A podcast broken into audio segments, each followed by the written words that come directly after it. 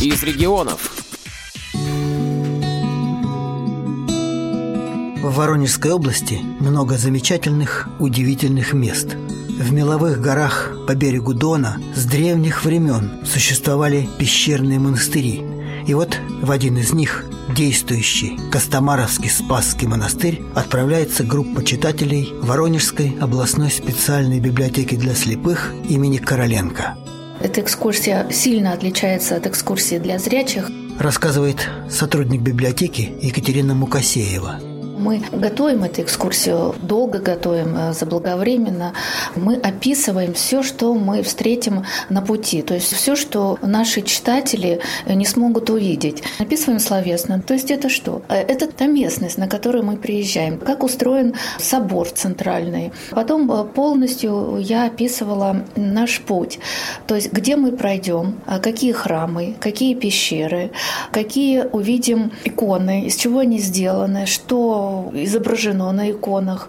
Это нужно рассказать все верно. Все верно и достаточно подробно. Времени у нас есть. В автобусе мы это проговариваем, чтобы человек уже пришел подготовленный. Сначала он услышал, а потом все это ощутил, почувствовал. А тактильный контакт будет какой-то? Ну, если нам позволят, то, конечно, да. Я думаю, что, конечно, нам разрешат. Что можно, мы, конечно, потрогаем. Ну, еще такой момент. Немного необычный экскурсовод будет. То есть человек, скажем так, из нашей среды, слабовидящий? Поездка у нас достаточно длинная. Сначала буду рассказывать я, что как выглядит, э, план наших действий. А далее, да, у нас есть э, читательница наша, инвалид первой группы по зрению, Наталья Голева. Она у нас будет в роли экскурсовода. Для нее это будет дебют как экскурсовода? Мы у нее спросим. Ну, я думаю, что она справится. Народ собирается у автобуса. Настроение бодрое и хорошее. А вот и Наталья Голева, наш экскурсовод. Наталья, здравствуйте. А, Можно? здрасте. здравствуйте. Да. Скажите, для вас это дебют как экскурсовода? Как экскурсовода, да. Волнуетесь? А, немного. Я очень люблю рассказывать о своем родном крае, о Воронеже. Иногда проводила экскурсии по городу просто для своих друзей. Но это именно как настоящий экскурсовод. Это, конечно, для меня такая новизна. Я очень переживаю. То, куда мы едем, были уже там? Один раз была. Это место вдохновляет, впечатляет и запоминается. Садимся в автобус и в путь.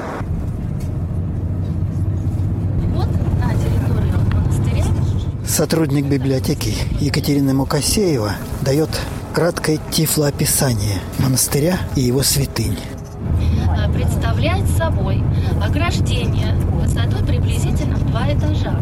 В ограждении три аркообразных входа. А, по обеим сторонам от центрального входа две калитки – над центральным входом конусообразная башня с двумя ярусами и с тремя куполами. Еще один купол в стороне на ограждении. Немного пройти прямо будет собор. По правую руку от вошедших меловая гора, по которой сквозь песчано-меловую толщу пробивается трава. Вдоль середины спуска меловой горы проложена тропинка, которой все ходят. Она частично со ступенями, огражденная поручнями со стороны обрыва. Именно эта тропинка ведет в вырубленный пещерный комплекс. А сейчас нам а, Нина будет читать каноны. И как положено в паломничестве звучит молитва. Молитва читает прихожанка одного из воронежских храмов Галина. Царю Небесный, утешителю души истины, и же везде свои вся исполняли, сокровища благих и жизни подателю. Приди, вселися и очистенный от всяких скверны, и спаси блажи души наши. Господи, благослови. Меловые дивы – это удивительные столпы природного происхождения. Рассказывает наш экскурсовод Наталья Голева. Очень сложно представить, что это не рукотворные столпы. Их называют дивы от славянского «удивляться». Много миллионов лет назад в этом месте разливалось широкое море. Я думаю, что об удивительных иконах, об удивительных э, пещерах нам уже расскажут э, экскурсоводы, которые нас встретят. Идем по монастырю. Лавочки здесь есть. Идем по ровной дорожке. Да, да. Справа и слева сосны.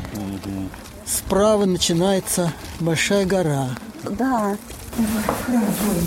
Заходим в пещерный храм. Слева и справа меловые стены. Меловые стены. Ступенечка осторожно. Здравствуйте.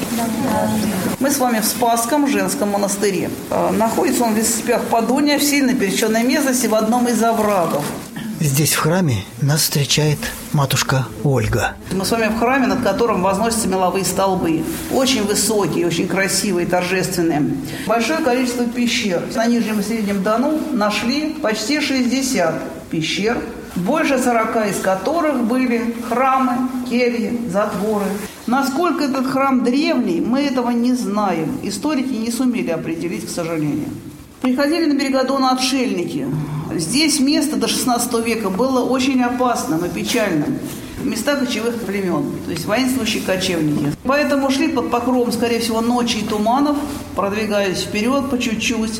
Люди, которые пришли с востока, где традиционное пещерокопальство, копали себе пещеры. Дальше вы, когда пойдете по тропиночке, вы увидите там входите маленькие, заходить в них будете. Там несколько метров пещерки небольшие, в которых жили здешние отшельники. Труды их продолжили все, кто здесь когда-либо молился. Как рассказывают историки, к началу 20 века по описанию вот этот храм стал таким, какой он есть сейчас. И больше внутри не менялся. Сейчас его просто восстановили. Сам этот храм, в котором мы с вами есть, он очень большого пространства. Высота в некоторых местах доходит до 4 метров. Акустика, она сама по себе уникальная тоже, вы слышите ее. Чем дальше от алтаря стоишь, тем лучше слыхать. И, конечно, здесь есть иконы. Перед нами большое ростовое изображение Царицы Небесной. Она стоит на стене где-то полметра над полом. Голубое платье, сверху одет амафор красный, бордового цвета. Она очень пристально смотрит на каждого из нас. Что интересно, заметили, где бы ты в храме ни стоял и куда бы ты ни пошел, Матерь Божия, кажется, каждому в глаза заглядывает, спрашивая нас, с чем же ты встречаешь моего сына. Она не рельефная? Нет, она нарисованная, простое письмо такое. На цинке написано масляными красками. Изображение плоское. В такие храмы на иконостас иконы старались писать на жесть или цинке, поскольку сыро. Эту икону расстреливали. Кто и когда это сделал, к сожалению, мы не знаем. Стреляли в упор, как говорят специалисты по оружию, целясь в лики. Но в лики не попали, а попали в голову Матери Божией. Верхняя часть головы пробита у нее. Пробиты правые плечи у Спасителя и у Царицы Небесной. В 2001 году здесь в храме икона начала кровоточить. На платье Богородицы, ножках Спасителя, появлялись мелкие царапинки. А, Выступали капельки крови, прежние выстыхали, появлялись другие. И так было на протяжении нескольких лет. Это явление стало известным, сюда стали ехать. А, Люди видели это странное, страшное чудо и меняли в корне свою жизнь. И сейчас все, кто погоны носит, от нее имеют особый покров. Она сама-то оружие пострадала. Здесь же, в этом храме, есть икона, которая именуется «Святое семейство». Напротив двери большое квадратное полотно, фактически ростовое. Посередине, на таком пьедестале, что ли, сидит Божья Матерь. Она придет пряжу. С одной стороны у нее такая палка с шерстью, а с другой стороны веретено с нанизанной ниточкой. Под этим веретеном, присев на корточки, помогает своему Отцу земному Иисус Христос. Он изображен мальчиком, отроком. А с другой стороны Пресвятой Богородицы стоит в рост Иосиф, ее обручник, мне мой Отец Иисус Христа. Они все за трудами. С одной стороны, просто изображение, бытовая сценка семейной жизни далеких лет. С другой стороны, за этой простотой скрывается большая глубина, и эту икону можно читать как Святое Писание. Заканчивая свой рассказ, хочу вам процитировать э, кусочек одной умной книжки. «Все хотят чуда, а вы знаете, что есть самое великое чудо? Вы приезжаете к святыне, были, молились, возможно, всплакнули, приложились, поехали домой. Прошел день, месяц, год, а у кого-то, возможно, даже целая жизнь. Когда духовное зерно, положенное у святыни в вашем сердце, даст росты, и душа потянется к Богу, вот это и есть самое великое чудо. Икона рельефная на меловой стене. Смотрите, это мо- можно ощупать. Вот рука. Лицо, А вот чуть правее посох. посох в руках. Вот она такая длинная палочка. Вот смотри, смотри, смотри, во весь рост. Еще несколько пещер предстояло посетить паломникам. Это и выдолбленные в меловой толще тесные кельи затворников, и небольшие храмы, и пещера, в которой, как говорят, принимали кающихся. А этот пещерный храм называется пещерой покаяния.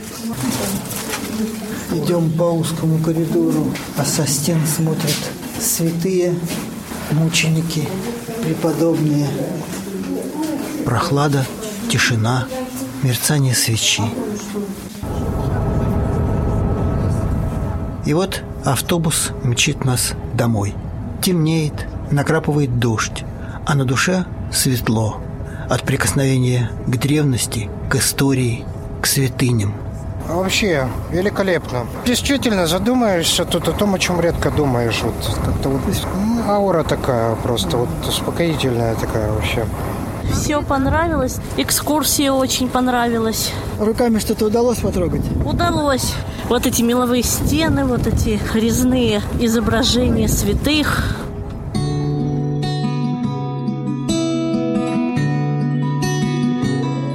Сергей Сыноров для Воронежской областной специальной библиотеки для слепых имени Короленко –